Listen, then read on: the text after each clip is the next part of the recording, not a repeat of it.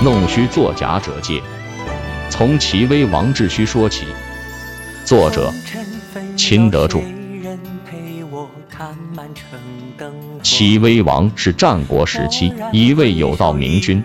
一天，他召见即墨大夫说：“从你赴任即墨起，毁谤你的话天天报来。然而我派人到即墨考察，看到田野开辟，人民富足，官吏清闲无事，国家东部一片安宁。可见你是从不贿赂我身边的人，来谋求功名利禄的。”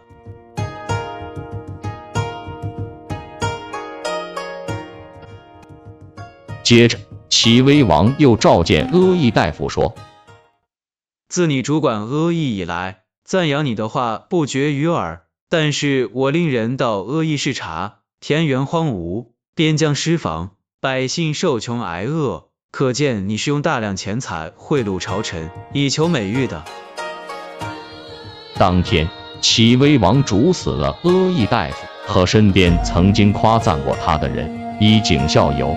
于是群臣再也不敢弄虚作假，齐国大治，从此民富国强，称雄天下。当今社会，类似即墨大夫者为数不少，他们勤恳务实，尽职尽责，为官一任，造福一方，这确实可喜可贺。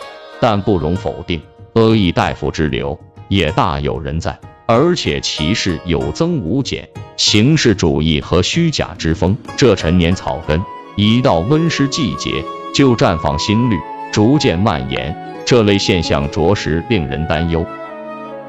据报载，河北省从九千七百多个单位中查出属于瞒报、虚报、篡改、伪造的统计违纪问题九百三十七起，其中情节严重的一百一十六起。邯郸市一名厂长居然浮夸虚报利润四十六万元，虽然最终受到了开除党籍与公职的处分，但其所造成的恶劣的社会影响绝不可等闲视之。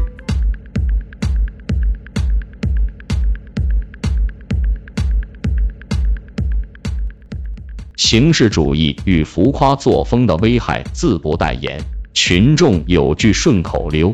村骗乡，乡骗县，一直骗到国务院。